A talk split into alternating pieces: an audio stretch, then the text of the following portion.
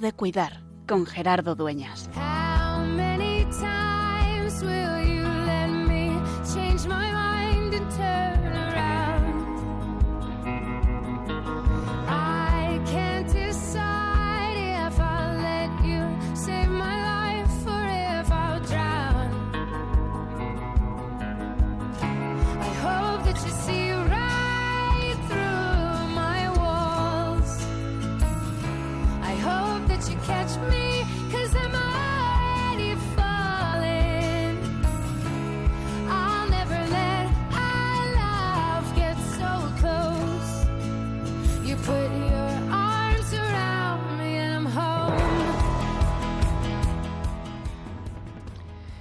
Cabe duda que en el mundo hay crisis. Hay diferentes crisis. Si miramos nuestra realidad lejana, la realidad social, la realidad internacional, hay problemas como dedicábamos la semana pasada, ¿no? A la guerra en Tierra Santa, en Ucrania, a tantos conflictos bélicos que ni siquiera sabemos dónde son.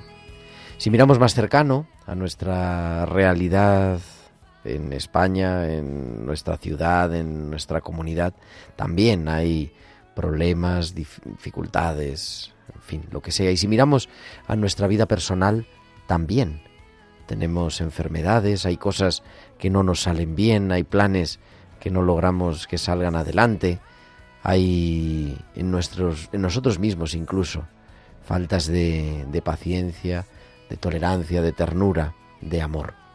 Y eso es una realidad que tenemos que asumir.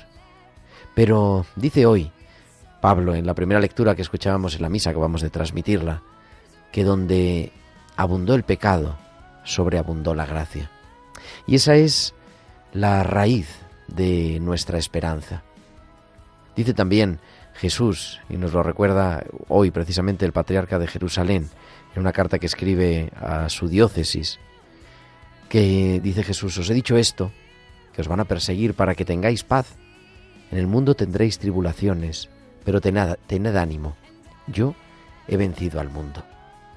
Y por eso estamos invitados a tener una mirada que vaya más allá, más allá de los problemas, más allá de la enfermedad, más allá del sufrimiento. Una mirada de esperanza.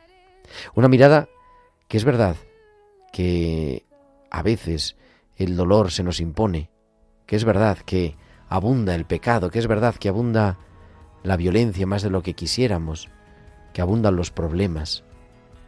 Pero Jesús ha vencido al mundo. Y donde ha abundado el pecado, sobreabunda su gracia. Y estamos invitados a mirar así la realidad, a mirar la realidad descubriendo que Dios está detrás y que es posible, incluso a pesar del sufrimiento, tener esperanza y que es la cruz, como decía Santa Teresa, el camino para el cielo. Por eso, en medio de todos los problemas, queremos recordarnos y volver a afirmar que Dios está ahí y que por eso es, siempre es, tiempo de cuidar.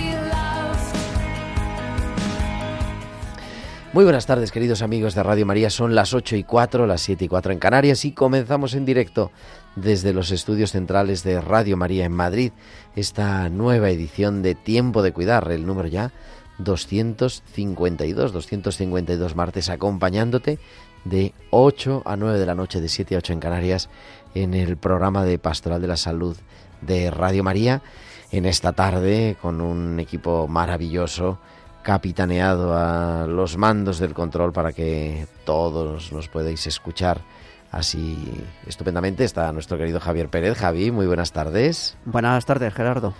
y Tibisay López detrás de la producción Bárbara Omar en la música en esta tarde de este 24 de octubre. Ya estamos a 24 de octubre y nos metemos ya a la recta final del mes de octubre y aquí estamos, como siempre, queriéndote acompañar. ¿De qué vamos a hablar en esta tarde?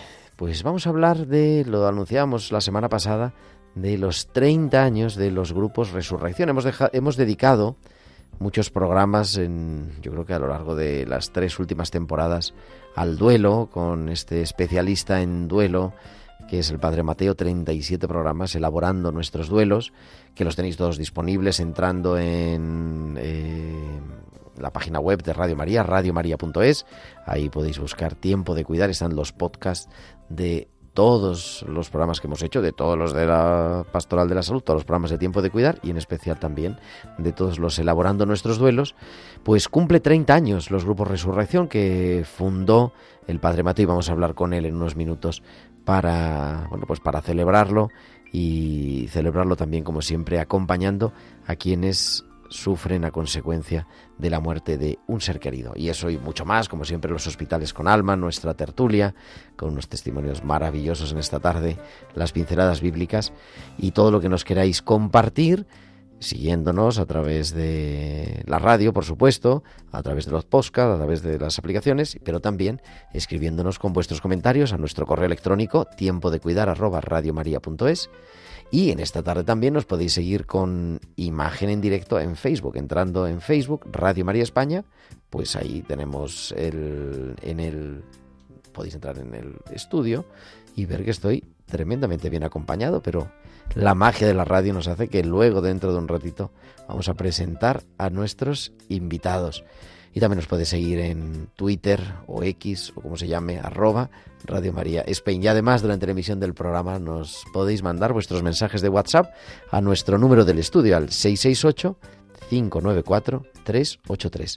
Al 668-594-383. Pues son ya las 8 y 7, las 7 y 7 en Canarias y viajamos hasta San Sebastián porque allí, como cada semana, nos espera Valcisa que nos trae sus hospitales con alma.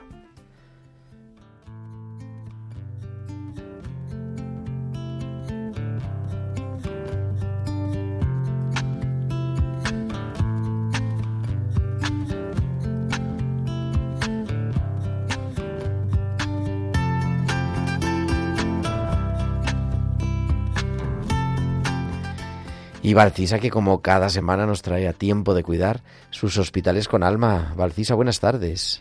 Buenas tardes, Gerardo, y buenas tardes también a todos los oyentes. Isabel la biónica. Isabel tiene 70 años y ha pasado de fatigarse con solo levantarse de la cama a no cansarse mientras camina y me regaña. Hace días que está operada y como suele pasar a veces, las cosas se complican. Ha ganado 7 kilos desde que está ingresada todos ellos de líquido acumulado donde no tiene que estar. Con el pinchazo de ayer, ¿es el que te enfadaste mucho? Le digo, ya hemos sacado más de un litro, así que te quedan menos. Se ríe y me mira sabiendo que da igual lo que me diga, voy a ser capaz de darle la vuelta para decirle cualquier otra cosa con el fin de hacerla sonreír. ¿Me vas a dejar que me queje? me dice. Sí, pero mientras lo haces, sal de la cama, le contesto. Para cuando ha soltado todo lo que ayer me quería haber dicho, en parte agradezco que no nos viésemos, ha salido de la cama y está caminando. ¿Ves? Ya te dije que ibas a estar muy incómoda durante el procedimiento, pero estaba convencida que hoy ibas a estar mucho mejor. En la vida nos encontramos etapas de diferentes duraciones de las que se requiere un gran grado de exigencia por nuestra parte. A veces es física, otras mental, otras espiritual y las más intensas agrupan todo ello, como ocurre en los ingresos hospitalarios. Normalmente, la fuerza que nos impulsa a seguir adelante y a superar todas las dificultades suele ser una voz interna, pero por desgracia, en la mayoría de los pacientes que operamos del corazón, esta voz está fónica, y la que sale a gritos es la desolación y la desesperación. Como es lógico, Isabel, como prácticamente todos los pacientes que se encuentran muy débiles, quieren refutarme todas las indicaciones que les doy estos días. Están muy cansados y les cuesta mirar hacia adelante. Pero hoy, dándose cuenta que procuraba ser su voz de lucha, que ahora se encontraba apagada, me dice agradecida, pero mira que eres un gran médico.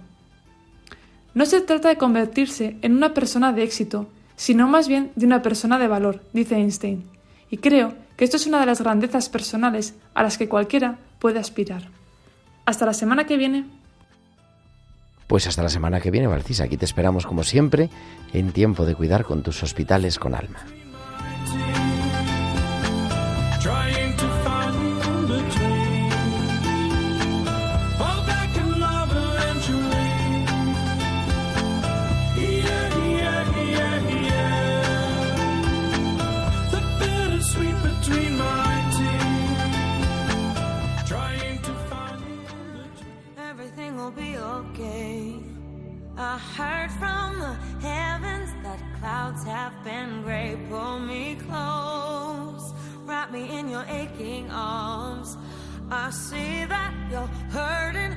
You take so long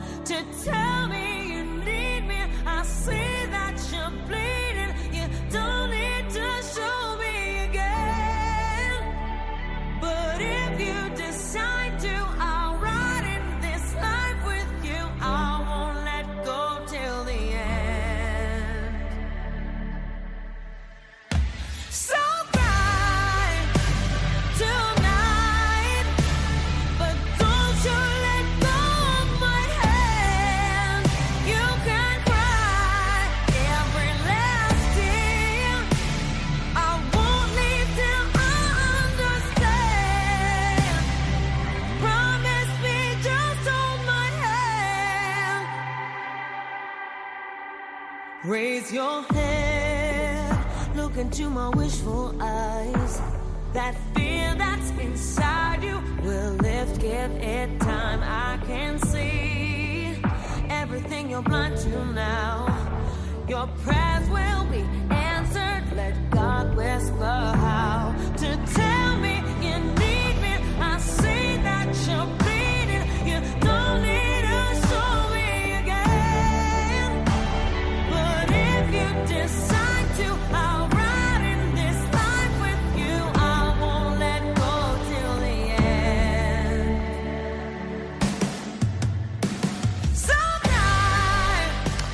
8 y 13, 7 y 13 en Canarias. Continuamos en directo en Radio María en tiempo de cuidar en esta tarde del 24 de octubre, el día de San Antonio María Claret. Y viajamos hasta la capital del Perú, creo, porque allí en Lima es la 1 y 13, un poquito antes de comer, y nos espera el padre Mateo Bautista religioso Camilo, sacerdote, especialista en duelo, que hemos compartido tantas horas de radio que todos los oyentes lo conocen, pero hace unos mm, programas que no hablamos con él. Querido Padre Mateo, muy buenas tardes. Muy buenas tardes, estimado Gerardo, querida audiencia de Radio María España. Un gran abrazo y saludos desde la capital del Perú. Y estamos de cumpleaños, por eso queríamos hoy tener de manera especial presente al Padre Mateo y hemos recordado ya al principio, ¿no? Tenemos todos los programas que hemos dedicado, todo ese gran botiquín de ayuda en el duelo y estamos de cumpleaños porque han cumplido hace 12 días los grupos Resurrección 30 años, querido Mateo. Así es, en la pastoral del duelo tenemos una modalidad de acompañamiento, de evangelización, de sanación, y es a través del grupo parroquial de mutua ayuda Resurrección. Precisamente el 12 de octubre de 1993 pusimos en marcha el primer grupo parroquial de mutua ayuda. ¿Para qué? Para hacer precisamente eso, un acompañamiento. para hacer un refuerzo, para estar al lado tan humanamente, tan cristianamente, de aquellas personas que estaban sufriendo y sufriendo hondamente por la muerte de seres queridos. Especialmente pensábamos cuando moría un niño, un joven, cuando morían cónyuges jóvenes, cuando morían los hijos por homicidio, por suicidio, también por sufrimientos por muerte múltiple de seres queridos en accidentes, abierto a todos, a todos aquellos que estaban heridos por la muerte de un ser querido. ¿Y por qué? ¿Por qué esta modalidad de la pastoral del duelo a través del grupo parroquial de mutua ayuda? Porque son heridas tan hondas, ¿no? que necesitan todo un acompañamiento, un proceso de sanación. Necesitan ser también evangelizadas, tratadas espiritualmente. ¿Y la modalidad cuál es? Juntos, en comunión, por eso en mutua ayuda. Y es que la pastoral del duelo es una pastoral en la iglesia necesaria, imprescindible para hacer un camino de sanación multidimensional. Hay gente que pregunta, bueno, ya hicimos un programa el, verano pasado, ¿no? De cómo surge esto. Yo les invito a nuestros oyentes a ir a, también a la biblioteca de podcast y rescatarlo, ¿no? Cómo surge de esa necesidad, ¿verdad? ¿no? Que, que decías por padres que habían sufrido la muerte de un hijo y muchos accidentes de coche en aquellos años en Argentina, en fin, tantas cosas. Pero decía, mucha gente me pregunta, ¿y por qué en grupo? Parece que da vergüenza compartir en grupo, pero es la clave, claro, es un grupo de mutua ayuda. Pero, ¿por qué hay que animarse a esto? ¿Por qué hay que ser valiente para pedir ayuda, Mateo? Sí, cuando sufrimos nos pasa como cuando estamos doloridos, cuando sentimos un dolor corporal, ¿verdad? ¿Qué hacemos? Pedimos ayuda, acudimos a un especialista, acudimos a un equipo, ¿no es así? Nos dejamos ayudar, hacemos un tratamiento en el tiempo, ponemos todos los recursos a nuestro alcance con un objetivo, sanar una herida, curar una herida. Lo mismo nos pasa con el dolor interno, al que llamamos sufrimiento. Un sufrimiento que es una herida que la ubicamos en las dimensiones de la persona. ¿eh? Dimensión emocional, afectiva, mental, relacional, valórica y espiritual. Sí, porque el sufrimiento tiene síntomas, igual que el dolor. Y esos síntomas les damos nombre y apellido gracias al GPS, ¿eh? gracias a esta guía, que son las seis dimensiones de la persona. Reitero, porque cuando sufrimos, sufrimos hasta corporalmente, afectiva, emocionalmente, sufrimos anímicamente, sufrimos mental, relacional, valórica y está el sufrimiento espiritual. ¿Y por qué? ¿Por qué en mutua ayuda? Porque cuando contamos nuestras penas, nos sentimos mejor, nos desahogamos, decimos, salen las penas, nos clarificamos. Cuando contamos nuestras heridas con sus síntomas, nos sentimos escuchados, fortalecidos, importamos a los demás. Pero es que un grupo de mutua ayuda no solo es para desahogarse, es para hacer un camino de sanación multidimensional de raíz. Y por eso los compañeros, que son un estímulo, son un espejo, nos animan a que no nos bloqueemos, nos estimulan, nos dan refuerzos positivos y además, ¿por qué de mutua ayuda? Porque los coordinadores de los grupos Resurrección, de la Pastoral del Duelo, están animados, los coordinadores son personas que han sufrido también la muerte de seres queridos, lo han pasado muy mal, han hecho un camino interior arduo y difícil de sanación en todas las heridas, se han capacitado y están ayudando generosa y gratuitamente y con un sentido humano, evangelizador y cristiano. Entonces, cuando una persona está muy herida, sufriendo, y ve que tiene a un coordinador que ha pasado por lo mismo, que ha hecho el proceso, le está diciendo que se puede y se debe, y además tiene compañeros que le dicen, no estás solo, te estamos apoyando, vamos juntos, nos animamos mutuamente. ¿Y por qué? Porque en la vida tenemos que practicar las tres Cs, la comunidad, la comunicación y la comunión. Por eso es muy importante que sea un acompañamiento, una evangelización y una sanación desde la mutua ayuda. Y ahí además se encuentra, ¿verdad? También el espejo, el ver cómo uno está sintiendo, cómo los otros están viviéndolo. En España, bueno, está todavía incipiente porque es verdad, claro, en Argentina nos llevan unos añitos de ventaja, pero bueno, en España también hay una comunidad de grupos Resurrección interesante. Tenemos ahí la información en la página web, ¿no, Mateo? Así es, ya gracias a Dios eh, están funcionando muy bien con coordinadores eh, que han hecho, como digo, un proceso por la muerte de sus seres queridos y han cicatrizado su herida, se han capacitado con las ciencias de la relación de ayuda, con las ciencias psicológicas, con eh, el counseling, con todos los recursos que nos dan ¿eh? las ciencias a nuestro alcance y además con una sólida espiritual, espiritualidad. Pero lo importante es la metodología. ¿eh? Porque recuerden, hemos dicho antes, cuando tenemos un dolor corporal tenemos que tener un tratamiento metodológico correcto. Lo mismo cuando sufrimos. Son heridas que tienen síntomas, nombre y apellidos. Entonces, estos grupos Resurrección ya están funcionando también en España, eh, insisto, porque tenemos coordinadores experimentados con experiencia propia de sufrimiento, con experiencia de sanación, de capacitación y algo muy importante, el espíritu de ayudar a los demás, de reunir a otro grupo de personas, normalmente unas 10, y formar eso que hemos dicho, ¿verdad? Una comunidad de mutua ayuda para reforzarse en todo.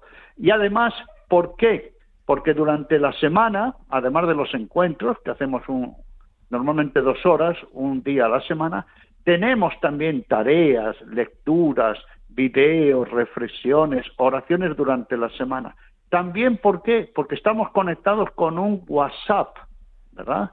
en el que nos apoyamos, nos estimulamos, nos orientamos, sacamos nuestras dudas, nos seguimos desahogando, reflexionando juntos. Entonces, en España ya, gracias a Dios, ya estamos en varias diócesis, ya se están eh, preparando nuevos coordinadores, se están también eh, muy interesados en diócesis nuevas y quien desee información, como tú nos has dicho, Gerardo, pueden entrar en la página web pastoralduelo.org. Pastoralduelo.org. Y también decir, querido Gerardo, que tenemos el grupo Resurrección virtual. Eso te iba a preguntar precisamente. ¿Cómo es? Porque claro, no en todos los sitios hay un grupo, pero si no hay grupo se puede hacer virtual. Exactamente. Igual que hacemos los encuentros de dos horas presenciales, lo hacemos también a nivel virtual. ¿Por qué? Porque puede haber en España ¿eh? una persona en un lugar muy distante y allí no está todavía la pastoral del duelo. ¿no? Nosotros queremos que esté en cada parroquia, pero esa persona puede ser perfectamente ayudada conectándose ¿eh? a través de la página web, están todos los contactos y a través de, de digital, de vía Zoom o de otros instrumentos, participar igual que si se hace en un encuentro presencial y hacer todas las dinámicas, los diálogos, todo, todo. Es decir, en este momento, cualquier doliente en España que esté pasando por ese sufrimiento, por la muerte de un ser querido y vea que necesita ser acompañado, ¿eh? simplemente se conecta en nosotros y va a tener todas las posibilidades y, por supuesto, gratuitamente. Y como digo, eh, atención, un seguimiento con una metodología eh, mínimamente de 12 encuentros. Y todo, reitero, desde las seis dimensiones, el cuidado corporal, emocional, mental, comunitario, familiar, laboral, en el tema de reforzarnos en los valores, en el gusto por la vida y en el crecimiento espiritual. Porque la muerte de un ser querido, ¿eh? hay muertes que nos dejan totalmente patitiesos, para decirlo así. Nos dejan desconcertados, confundidos, nos dejan hasta sin gusto por la vida, sin misión, ¿eh? en una tristeza profunda y muchas veces hasta resentidos, amargados. Nos dejan en soledad. Hay sufrimientos que se manifiestan con crisis espirituales. Uno se siente decepcionado, castigado, abandonado por Dios. Todo, todo eso hay que hablarlo, hay que trabajarlo, hay que sanarlo. Es, por tanto, como digo, una sanación integral, holística, plenamente humana y plenamente cristiana. Dos preguntas para ir llegando a poco a la recta final. Una, que es, hay gente que dice que, claro, si dejo de sufrir porque ha muerto mi ser querido, en realidad es que lo estoy olvidando, ya me voy a olvidar de él, ya no lo voy a querer. Sí, y es muy importante, y esto ya lo decimos, todo cuando una persona sufre, tiene que decir todo lo que sufre. ¿Por qué sufre? ¿Cómo sufre? Y si sufre sola. Es decir, nosotros le preguntamos a cada persona, díganos el nombre y apellido de su sufrimiento porque nosotros trabajamos no abstractamente. El sufrimiento es la persona desde los síntomas.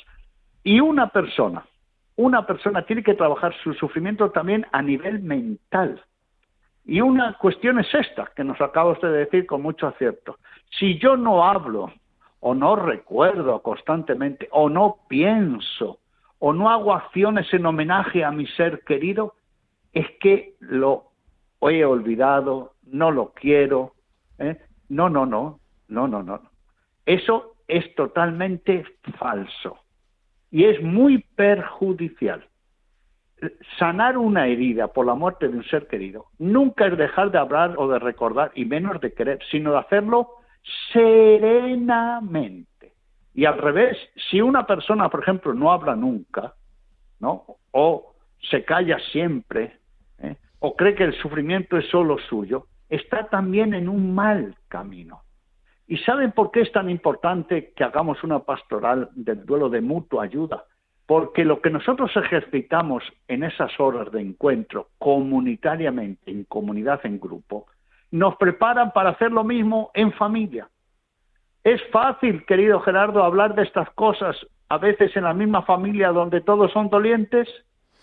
Pues no, es complicado porque claro, además uno tiene Hablaba el otro día precisamente con una persona que va a incorporarse al grupo de duelo que estamos a incorporar, vamos a abrir ahora Nuestra Señora de los Ángeles y me decía eso, claro, es que en mi familia no puedo decirlo porque entonces todos se echan a llorar, todo, en fin, decae el ánimo generalizado. Claro, y por eso, ¿qué significa participar del grupo Resurrección, que es de mutua ayuda? Que yo me capacito, aun siendo doliente, para manejar esto en mi propia familia, en mi propio ambiente, donde no se habla o donde se habla y, se empieza a llorar y entonces y como se llora ya no se habla y se hace un círculo vicioso. Pero además es que yo también trabajo en mi empresa y, y hay compañeros de tantos años y, y, no hablan conmigo porque no saben de qué decirme, ni yo tampoco con ellos. Incluso creen que si me sacan el tema me van a hacer sufrir más. Todo eso, eso es falso todo eso es erróneo, todo eso es perjudicial. No, toda herida interna, en cualquiera de las dimensiones, hay que saber hablarla, reflexionarla, afrontarla, procesarla y sanarla. Por eso, en los grupos de mutua ayuda, ¿eh? vamos aprendiendo una metodología de sanación. Y por eso, junto a dar nombre y apellido, cómo nos encontramos, cada semana tocamos un tema porque ahí hay enojos, hay broncas, hay culpas, hay miedos, hay sufrimiento espiritual, no sé cómo afrontarlo en el matrimonio, no sé cómo hablarlo con los hijos pequeños. ¿eh? Todo, todo, todo eso lo vamos hablando semana tras semana. Recuerden, toda herida, tanto del cuerpo como del alma, en cualquiera de sus expresiones, heridas relacionales, valóricas, espirituales, emocionales, mentales, tienen que ser tratadas y tienen que ser tratadas con una metodología de sanación adecuadas. No se hace de la noche a la mañana. Y por eso es muy importante que tenga la actitud de pedir ayuda y de dejarme ayudar. Porque no podemos decir, no puedo con este sufrimiento, ya me venció. O pensar, este sufrimiento, esta herida la voy a tener para toda la vida, ya he sido vencido. O nunca voy a tener alegría, tristeza. O para mí es como si la vida ya se hubiese terminado. No, no es así. Toda herida hay que trabajarla y hay que trabajarla por amor. Esto es muy importante. Por amor a quien murió, por amor a uno mismo y por amor a los que quedan. ¿Mm? Eh, sanar una herida es una cuestión de saber afrontar tres grandes cuestiones que son la vida, la muerte y el amor. Y todo eso es lo que hacemos en los grupos Resurrección de la Pastoral del Duelo. Y la última, después de 30 años, que se dice, bueno, más, pero bueno, 30 años ya con los grupos Resurrección de manera formal, ¿no? A nivel personal, a nivel sacerdotal, acompañando, ¿cómo lo vive uno? ¿Qué merece la pena meterse en este enredo? Querido Mateo, ya digo, en fin, a nivel personal, un poco tu testimonio. Bueno, primero es la pastoral del duelo, esto es importante decirlo, es una pastoral imprescindible, necesaria en nuestras parroquias, en nuestra vida cristiana, en nuestra evangelización, y es obligatoria. ¿Por qué? ¿Por qué? Porque nosotros hablamos de qué? Del sufrimiento de Cristo, de la muerte del mismo Hijo de Dios y delante de su madre en horas de agonía, y de la resurrección porque esta es una pastoral de acompañamiento, es de humanismo, es una pastoral hasta de dar ternura en los momentos más oscuros, es una pastoral donde iluminamos, es una pastoral donde damos esperanza, donde presentamos eh, la vida eterna, el anuncio de la vida eterna. Y además es una pastoral que nos enriquece a todos porque nos humaniza nos ponen en lugar de los demás. Cuando sufrimos y sufrimos así, somos como el herido ¿eh? que se encuentra aquel buen samaritano y le da hospedaje. Y personalmente, Gerardo, quiero decir que para mí ha sido un gran don.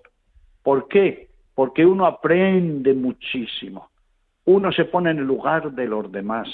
Y cuando está por medio las heridas, el sufrimiento, la muerte, los procesos de duelo, es algo que uno lo tiene que trabajar en la propia vida, porque uno también va a ser herido, uno va a pasar por la muerte de seres queridos, uno también tiene que hacer el duelo por la propia muerte.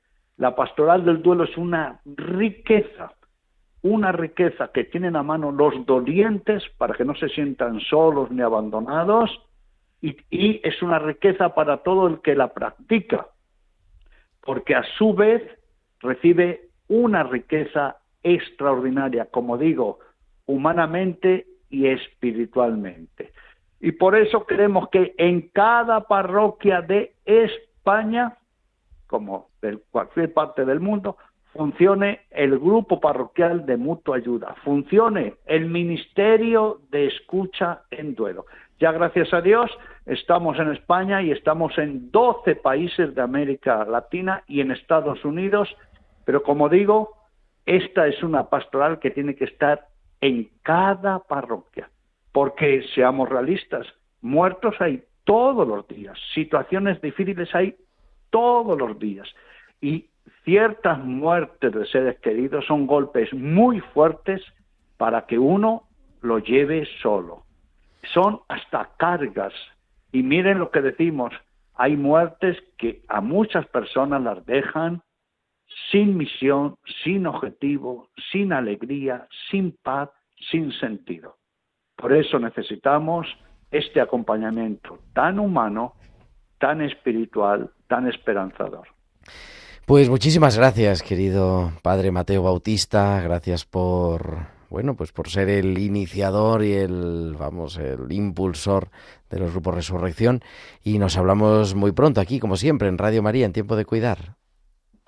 Muchas gracias. Entonces, Gerardo, si te parece, recordamos la página web. Venga, adelante. Donde están todos los, los, los grupos y digo todos porque en este programa, este mismo, están escuchando ahora en este momento en toda América también. Ah, latina, pues saludamos a toda América también. Sí, sí. Pastoralduelo.org. Pastoralduelo.org. Y recordar que hacemos un acompañamiento presencial y también virtual para cualquier doliente de cualquier parte de España que esté necesitando este acompañamiento. Y todo, por supuesto, como la pastoral, gratuitamente. Lo que pedimos es que realmente haya la actitud de dejarse ayudar y la actitud de hacer un recorrido, que eso es el trabajo de duelo, para sanar. ¿Para qué?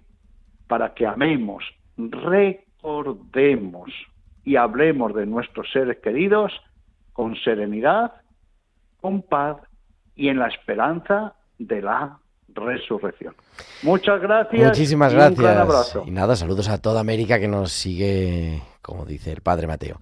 8.36, 7.36 en Canarias. Entramos ya aquí en Tiempo de Cuidar en directo, en el tiempo de nuestra tertulia.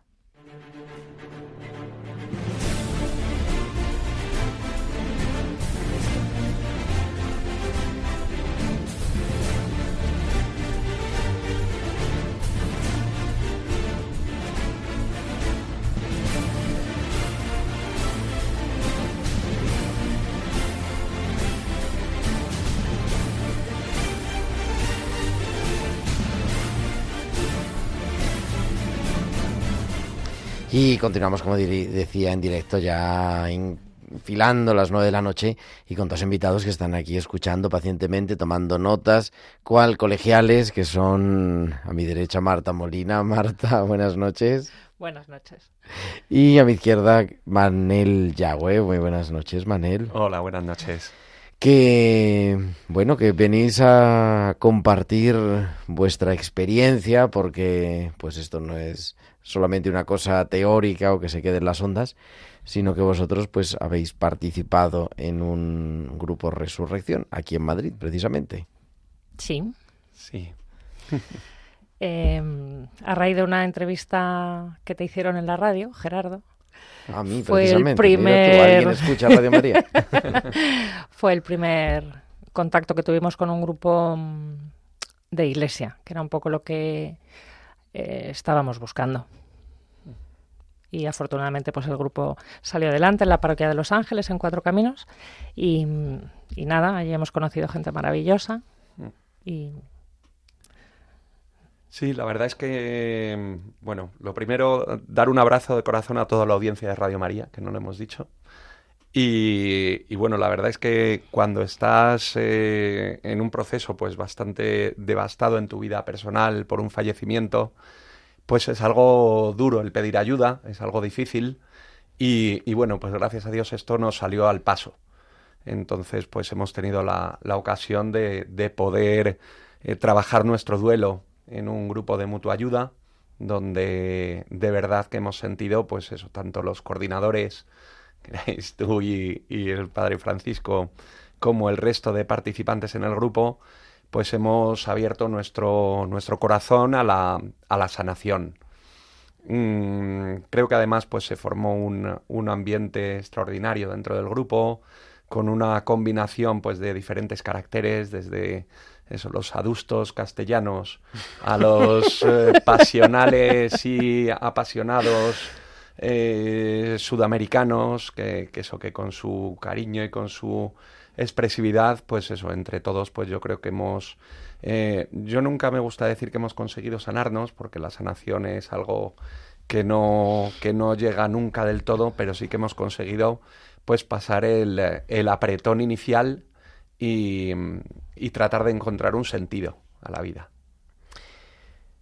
Así por hacer un gran titular, ¿no? Murió vuestro hijo Javier hace año y medio aproximadamente. sí.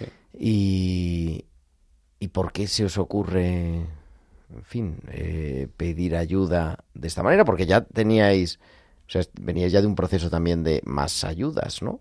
Sí. A ver, em, yo supe enseguida que no, que sola no iba a ser capaz de salir.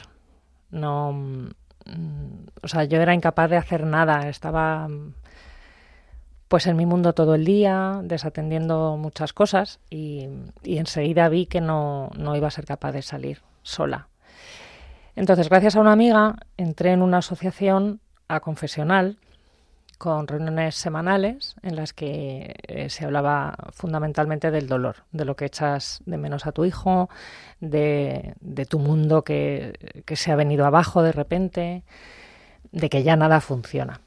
Y después de un mes en este grupo, más o menos, eh, o sea, yo a mí me faltaba me faltaba el tema de la fe, o sea, para mí era fundamental porque mm, porque sin eso mm, mm, o sea, es que yo no entiendo la muerte y luego no hay nada. No, para mí mi hijo está en el cielo desde el minuto uno, aunque tuve mis dudas también, he de decir, porque como todo se desmorona, pues eh, eso también llegué a dudarlo pero yo necesitaba, necesitaba el punto de vista cristiano, necesitaba gente que, que acompañara desde la fe, que me hablara de, de, textos bíblicos que me pudieran ayudar, donde ver eh, algo de luz, algo que me sacara de, de ese agujero, ¿no? Del que, pues no se puede decir que hayamos salido del todo, evidentemente, pero bueno, al menos estamos más serenos, como tú decías. Sí, yo creo que sí, que es un poco el, el encontrar ayuda, el, eh, yo la verdad es que esto lo digo mucho. Yo me dedico a la consultoría. Cuando haces un proyecto de consultoría, siempre haces una propuesta donde hay una aproximación al problema, una metodología de, de búsqueda de soluciones. Y la verdad es que la, la, búsqueda de, de, estas soluciones pues es eh, importantísima. El poder analizar cómo es tu dolor, el poder analizarlo, como decía el padre Mateo, en todas tus dimensiones, el poder trabajar pues aspectos clave como qué hacer con las, eh, con las pertenencias de tu hijo, eh, la extrañeza, la culpa, el perdón, eh, digamos que vas trabajando todas y cada una de las diferentes caras que tiene tu sufrimiento. Entonces, a partir de esto, pues eres capaz de, eh, de elaborar el duelo, y de, y de mirar para adelante, eh, ver pues cómo tiene que ser tu vida o qué es lo que puedes aportar tú desde esa experiencia de dolor. Si os tuvierais que quedar con una cosa, por decir algo, ¿no? No sé, algo que me quedo. Han sido, claro, son casi 30 reuniones, 30 semanas, eh, dos horas cada reunión, trabajo personal, tareas, o sea, son muchas horas de, de trabajo. Pero no sé, por decir algo, pues ahora digo así sin preparar, ¿no? Porque estaba sin preparar, que lo sepan nuestros oyentes. Es, ¿Con qué me quedaría de este, de este proceso de haber, pues eso, eh, participado en este grupo de mutua ayuda al duelo? No lo sé. No sé si te refieres a las dinámicas que hemos trabajado no, no, me o en a lo general. que sea, a lo que sea. Pues si es lo que sea, yo me quedo con la gente, con los compañeros del grupo. Porque al final es un sitio donde, donde nadie es extraño. Todos tenemos nuestro dolor actual y nuestros dolores previos, que todos mm, hemos pasado por muchos momentos de duelo, aunque no tan duro, evidentemente, como el perder a un ser querido. Pero mm, el compañerismo, el saber que cualquier cosa que digas, eh, pues eso, no te van a juzgar. Y además es gente que te entiende, donde no hay miedo a decir las barbaridades que muchas veces se nos pasan por la cabeza, porque el otro también tiene sus propias barbaridades en la cabeza. Entonces, no sé, yo creo que el ambiente que se creó en el grupo para mí es, eh, yo creo que lo mejor. No sé, Manel. Manel. Bueno, yo te doy la razón en esa, en esa apreciación y aportaría pues una idea más, ¿vale? Que yo creo que sería eso, el, el que sepas que hay luz al final del, del túnel, el que veas que, que eso, que, que no estamos solos y que, y que eso, y que también eh, Jesús y la Virgen pues nos acompañan para, para seguir en la vida. Merece la pena. Nosotros nos vamos a. Estoy aquí buscando la agenda. 8 de junio de 2022. Ya ha pasado tiempito. Merece la pena. O sea, mereció la pena meterse en este lío, porque claro, el gasto en Kleenex es importante. Sí, sí, Me claro. refiero que es duro también, o sea, que no es un camino de rosas. En el- absoluto. El, el afrontar el duelo, ¿no? Para mí sí mereció la pena. O sea, yo ahora miro para atrás y no sé, todos los temas que hemos tratado que que en algún momento no entiendes. Yo la primera había cosas que decía, pues yo esto no lo quiero hacer, no me apetece nada, no sé qué me aporta. Pero efectivamente, efectivamente aportan. Efectivamente, luego viéndolo con perspectiva, todo aporta. Sí. Para mí sí mereció la pena, desde luego. Mm.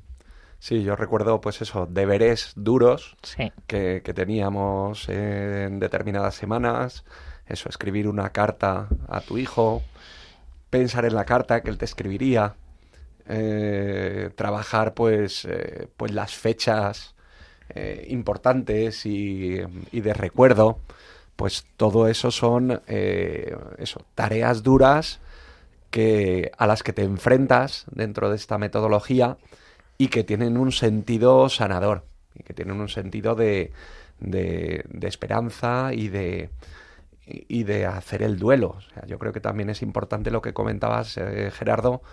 Eso, mm, son 30 sesiones las que hemos tenido, multiplicado por dos horas eh, de presencia, multiplicado por otras dos horas más o menos a la semana de reflexión sobre los temas, de preparar la tarea, pues son 120 horas de, de- de trabajar tu duelo, que muchas veces lo que hacemos es dedicar muchas más horas, pero para llorar, para no salir de los mismos temas, para no afrontar eh, las diferentes caras que tiene el sufrimiento y con estas con estos procesos pues creo que, que se ayuda mucho a, las personas eh, en, en- en el momento más duro de tu vida.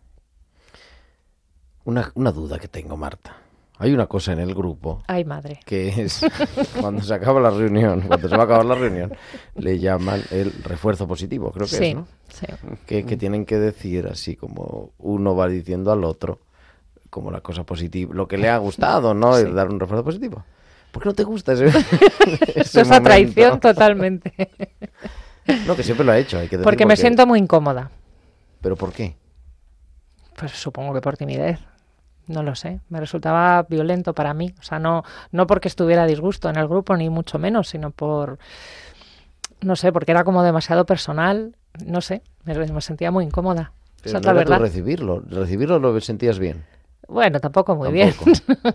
tampoco muy bien. No, no, no, me resultaba algo muy, muy íntimo, Muy la íntimo. verdad. Sí, sí. Y no, no, no me sentía cómoda. Bueno, está, está bien. Queda desvelado. ¿eh? El misterio. El misterio. Incluso que ha, durado hasta en conferencias y todo. Pero, pero bueno. ¿Qué le diríais para terminar? Porque estamos ya hay 48, dos minutos. Eh, alguien que esté sufriendo por la muerte de un ser querido. Que pida ayuda. con- que pida ayuda. El otro día coincidí con una persona que lloraba y lloraba y lloraba y lloraba y no, no, no me dijo lo que pasaba, porque no tenía por qué decírmelo, pero mm, hay que ser valiente y pedir ayuda. O sea, yo creo que lo valiente es pedir ayuda. Sí, sí, sí. Pedir ayuda y bueno, y la página web que ahora mismo no sé cómo se llama, pastoraldelduelo.org o pastoralduelo.org, eh, que también incluso aunque no te atrevas a pedirle ayuda directa a uno de estos grupos, hay también mucho material que te puede ayudar en estas diferentes partes de tu sufrimiento y según cómo sea la persona, pues incide mucho más una u otra y, y bueno, y puedes encontrar muchísimas ayudas. Es como si dijéramos una, un botiquín para, para el sufrimiento y que, y que puedes tener ahí pues herramientas para la sanación. Pues con eso nos quedamos, os quedáis ahora, nos despedimos dentro de un rato. De todas maneras, cualquier persona que necesite un poco más de información o lo que sea, siempre tiene nuestro correo electrónico, tiempo de cuidar arroba radiomaria.es, y ahí le remitimos, si no le ha dado tiempo a tomar nota de esto, de aquello, de lo que sea, del grupo que vamos a comenzar en 15 días más o menos, en Madrid, etcétera. Pues querido, muchas gracias. Ahora nos vemos y ahora que tenemos ya nuestra biblista de cabecera, que es la doctora Inmaculada Rodríguez Torne, que cada semana nos trae aquí a tiempo de cuidar sus pinceladas bíblicas.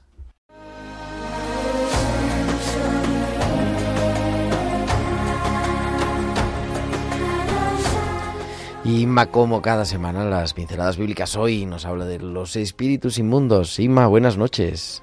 Buenas noches, querido Gerardo y queridos amigos de Tiempo de Cuidar. Dice el biblista Santiago Guijarro que la tradición de la actividad de Jesús como exorcista posee un sólido fundamento histórico. Esta actividad es una de las más características y peculiares de cuantas realizó, pues no tenemos noticias de que nadie antes de él practicara este tipo de exorcismo ni le diera la importancia que él les dio. acaba la cita.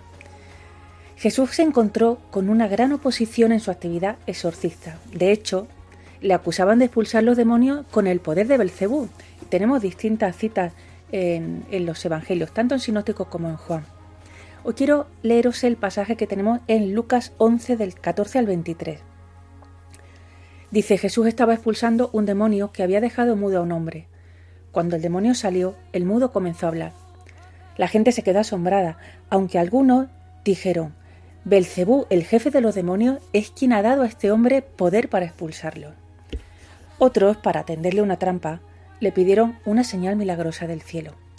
Pero él, que sabía lo que estaban pensando, les dijo, Todo país dividido en bandos enemigos se destruye a sí mismo, y sus casas se derrumban una tras otra.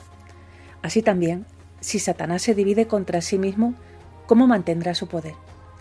Si yo expulso a los demonios con el poder de Dios, es que el reino de Dios ya ha llegado a vosotros. Cuando un hombre fuerte y bien armado cuida de su casa, lo que guarda en ella está seguro. Pero si otro más fuerte que él llega y le vence, le quita las armas en las que confiaba y reparte sus bienes como botín. El que no está conmigo está contra mí, y el que conmigo no recoge, desparrama. Bien, aquí acaba el pasaje evangélico. Según la mentalidad de la época, sus contemporáneos pensaban que había tres niveles de existencia.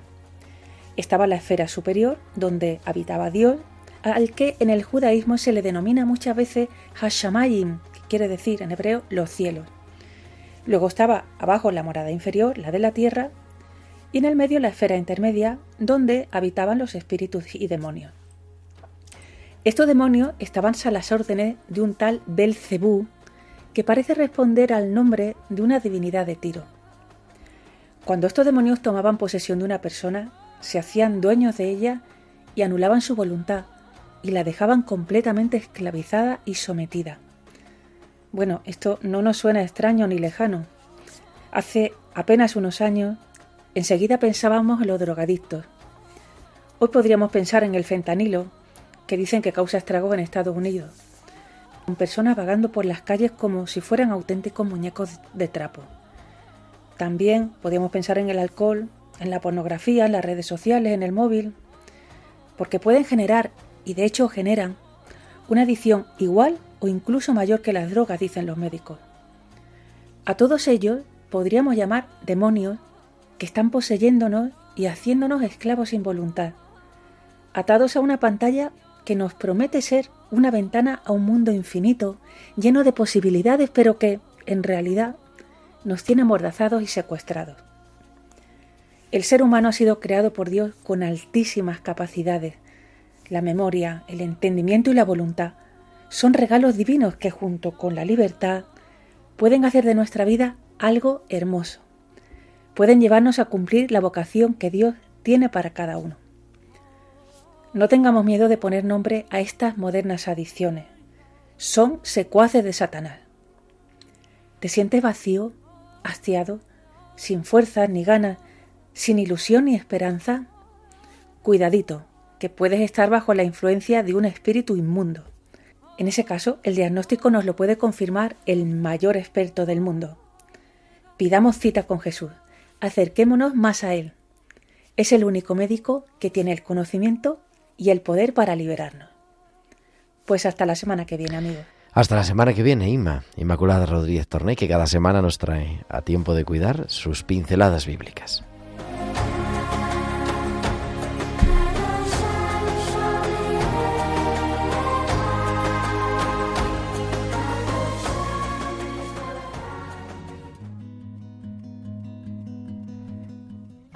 Y esta sintonía nos recuerda que ya nos tenemos que despedir, pero bueno, volvemos la semana que viene. Se te ha hecho rápido, Manuel, me has dicho. Sí, sí, sí, ha pasado rapidísimo este ratito de conversación. Bueno, pues tenemos que repetir. Muchísimas gracias Bueno, por venir aquí, venir al estudio. Muchas gracias, Gerardo. Y mucho ánimo, muchas gracias también a Marta Molina Un placer. Y a Javi Pérez, por supuesto, en el control de sonido. Nosotros volvemos la semana que viene, el último día, el 31 de octubre, la víspera de Todos los Santos. Vamos a hacer un programa muy especial eh, cuando acabe la misa, porque vamos a tratar este tema del duelo. Estamos en ese fin de semana, ¿no? La noche de Todos los Santos, el Día de los Difuntos. Un programa con llamadas también para escucharte y compartir estos testimonios en este momento complicado y también de pedir, de pedir a nuestro buen Padre Dios que nos sostenga. Así que eso será la próxima semana, pero ahora, ahora mismo a las 9 de la noche, las 8 en Canarias, nuestro director editorial, el Padre Luis Fernando de Prada, Vida en Cristo y toda la programación de Radio María. Así que esto no para. Volvemos la semana que viene. Que tengáis una feliz semana. Un abrazo de vuestro amigo el diácono Gerardo Dueñas.